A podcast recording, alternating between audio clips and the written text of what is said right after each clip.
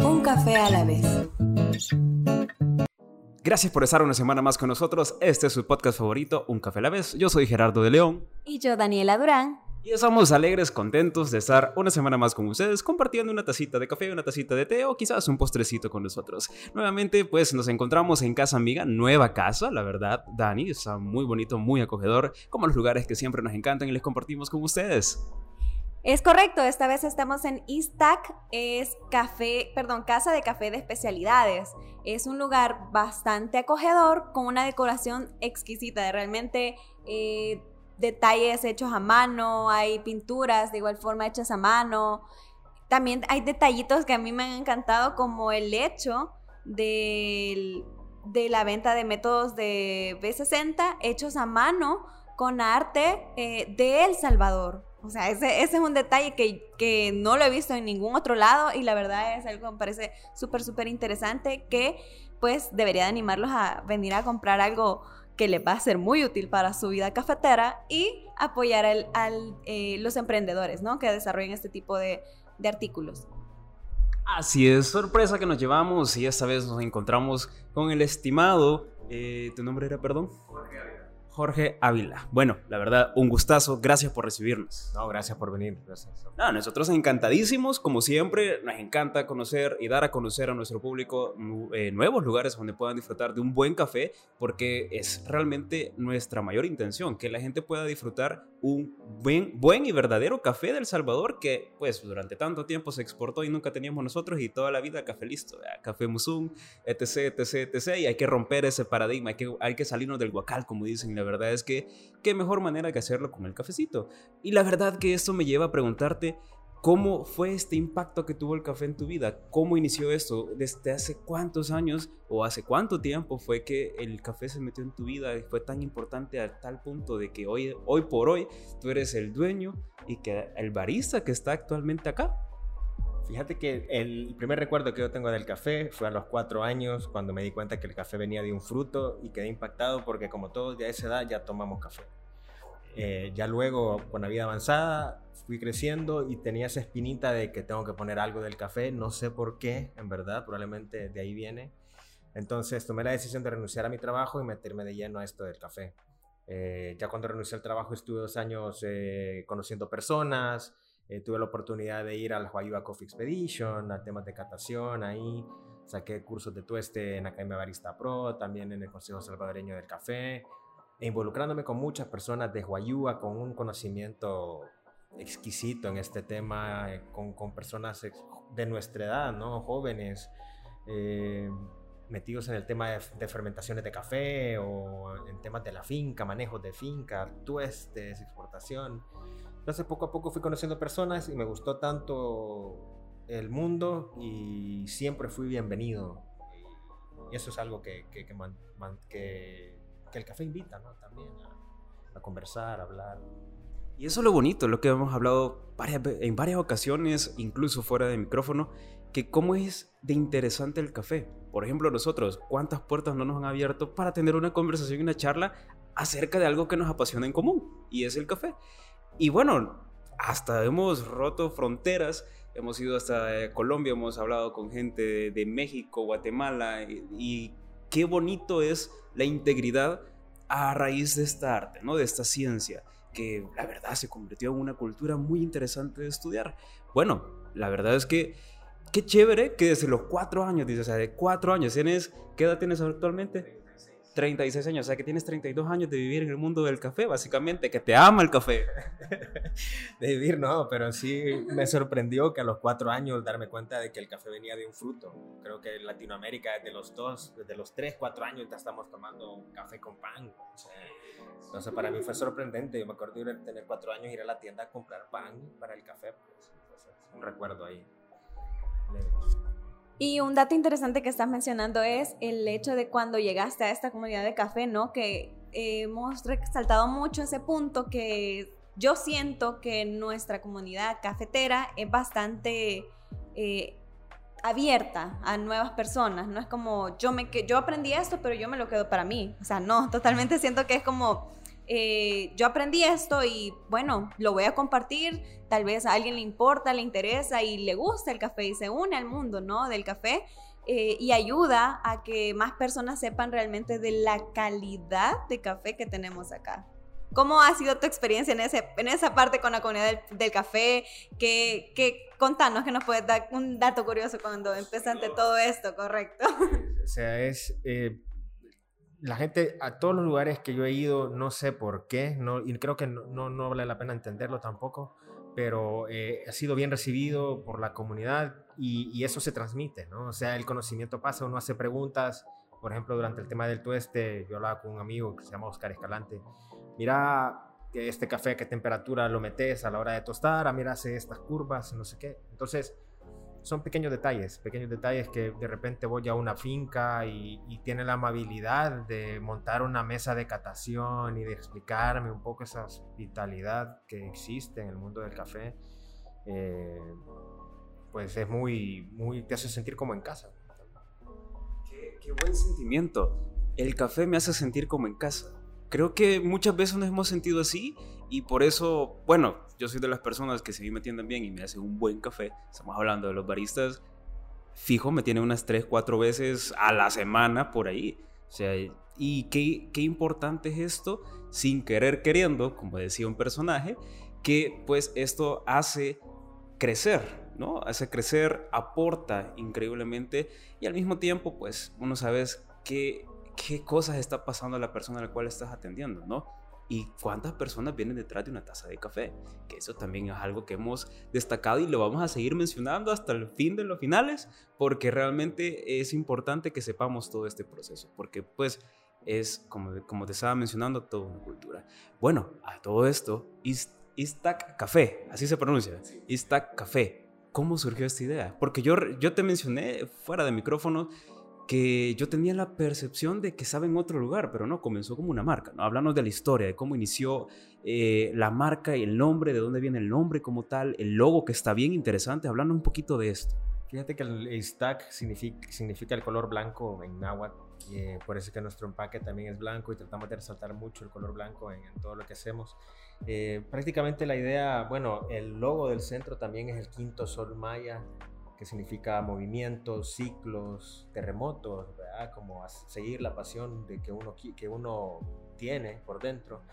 Entonces, eh, prácticamente todo esto del náhuatl, lo del logo, es como, viene con el ánimo de, de, de, conectarnos con lo nuestro, ¿no? O sea, tú comentabas al inicio de la entrevista que el café se exporta y que no alcanzamos a probar lo bueno.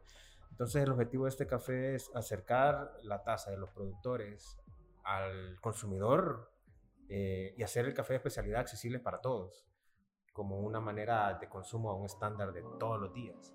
Entonces la marca, nosotros empezamos como tostadores de café, eh, trabajando con diferentes variedades y empezamos en el mercadito, en Torre Futura, esa fue la, la puerta que, que, se nos abrió para empezar a dar a conocer la marca, las variedades de café, siempre solíamos tener entre cinco variedades de café dentro del inventario eh, por ejemplo, teníamos un sarchimor, eh, proceso honey, logramos tener un pacamara natural de la finca La Esperanza, un sarchimor de la finca San Antonio, teníamos también un UNK1 natural que el, productor le llamaba así por, porque todavía no tenía claridad cuál era el nombre genético como tal. Eh, trabajamos también con la finca Tal que Salar de Chalatenango con pacamaras lavados. en algún momento tuvimos cafés con fermentación anaeróbica de la finca San Antonio de Apaneca y una variedad que se llama Limonares, que es de la finca Las Brisas de Apaneca también. Entonces solíamos llevar un catálogo un poquito amplio de cafés especiales y la gente solía llevarse una, dos, tres bolsas como para probar cada uno de los productos. Entonces empezamos así y ya luego la vida nos fue llevando un poco a, a, a, ponernos nuestro, nuestro local ¿no? y a, tener un contacto más directo y cercano con, con los clientes y tratar de buscar esa conexión también. Wow, qué bonito. La verdad es que, o sea, todo viene conectado a nuestra tierra, como lo decís. Qué, qué chévere. La verdad es que he quedado como con una satisfacción bien grande.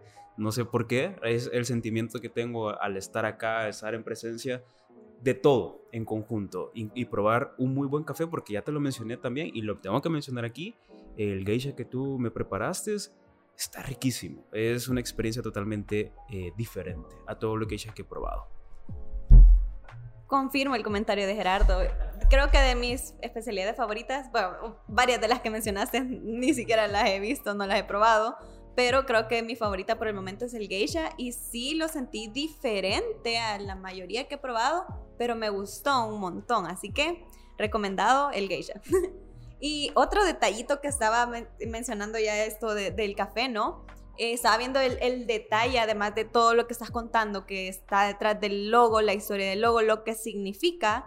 Me gusta mucho el detalle que has puesto en, la pizarra que está de bienvenida, que se ofrece, por ejemplo, este día se sirve un geisha natural, incluso todavía coloca la, altura, que son 1400 metros sobre el nivel del mar.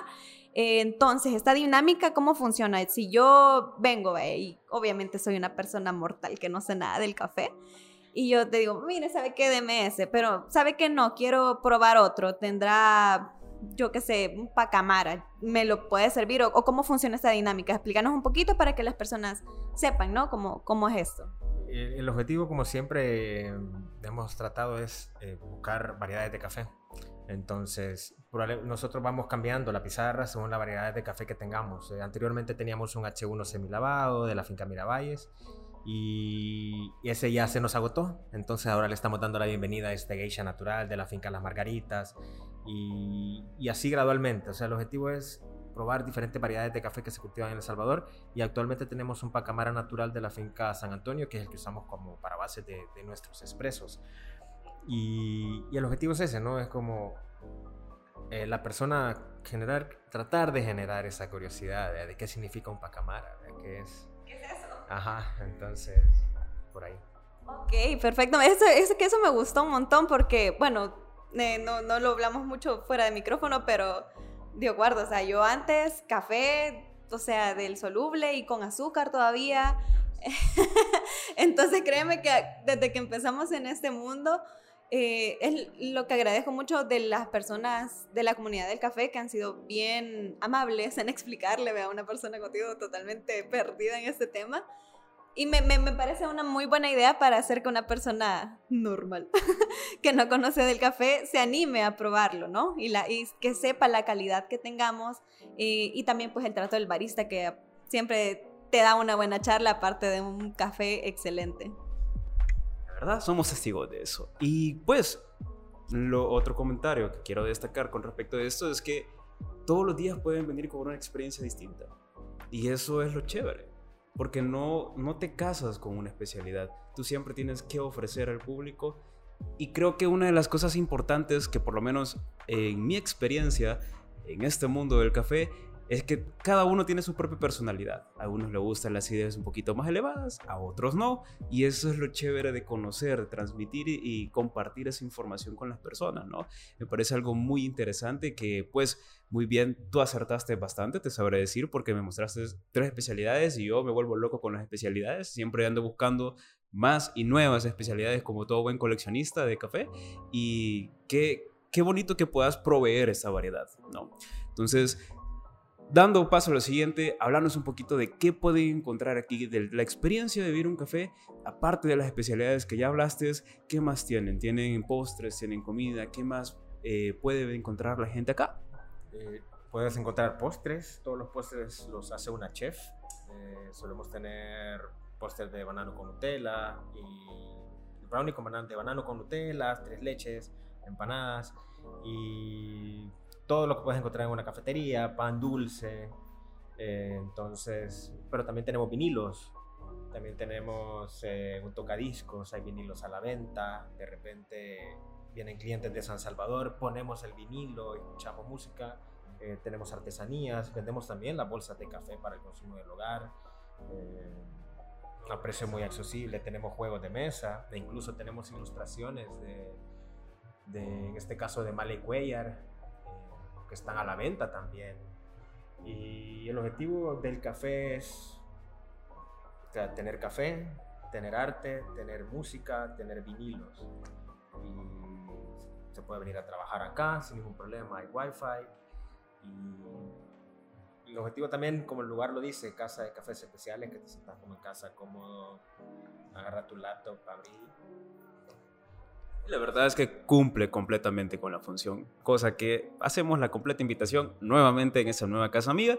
La verdad es que tienen que venir porque sí, el café 10 de 10, la atención 10 de 10 y el lugar 10 de 10.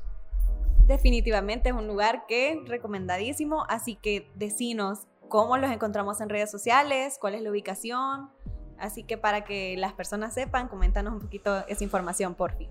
Sí, nos pueden encontrar en Instagram en Instac Café, también en Facebook con el mismo nombre Instac Café. Nosotros estamos justamente una cuadra atrás de la iglesia, de la parroquia El Carmen y cerca de la entrada principal de la Universidad Mónica Herrera. Tenemos un mural en el portón eh, fácil de ver, muy, o sea, muy llamativo también. Entonces, cuando lo vean, ahí es. Aquí estamos en caos. Sí, anécdota, ¿verdad? Con Gerardito nos volvimos a perder, pero bueno, como el muchacho aquí tiene buen ojo, él se dio cuenta del mural del que estaba hablando, entonces definitivamente sí, se ve. Y Istac, solo como dato, es I-S-T-A-K, para que puedan buscar las redes sociales. Así que la, la, invitación está hecha, no hay excusas, tienen que venir, vienen a compartir un café, vienen a hablar aquí con el estimado a escuchar buena música, porque definitivamente buena música y se necesita buena música en un bistro café o una casa de café de especialidad, tal cual lo dice. Y la verdad es que estamos agradecidos, la verdad, bienvenido a la familia de Un Café a la vez. Te felicitamos por un proyecto tan bonito, por esta gran calidad del café, esta gran taza. Y la verdad es que, solo para concluir, me gustaría saber tu opinión de qué significa una taza de café para ti. ¿Cuál es tu opinión con respecto a eso? Cuando tú haces una taza de café, ¿Qué entregas? ¿Qué ves? ¿Qué quieres ver en, un, en lo público? Primero, eh, la reacción. Nosotros eh, probamos todos los cafés, obviamente, antes y elegimos un método que a mí, mi gusto, es mi preferencia. Sin embargo, mi labor también es comentarle al cliente las diferencias que yo sentí dentro de cada uno de los métodos para que él tenga la libertad o ella de decidir eh, cuál prefiere. Eh, hemos tenido clientes que les servimos el mismo geisha natural, pero una vez 60 y otro en Chemex y entre ellos se, ponen a discutir cuál, cuál es el mejor. Entonces, si vamos a tomar café todos los días, ¿por qué no tomar buen café?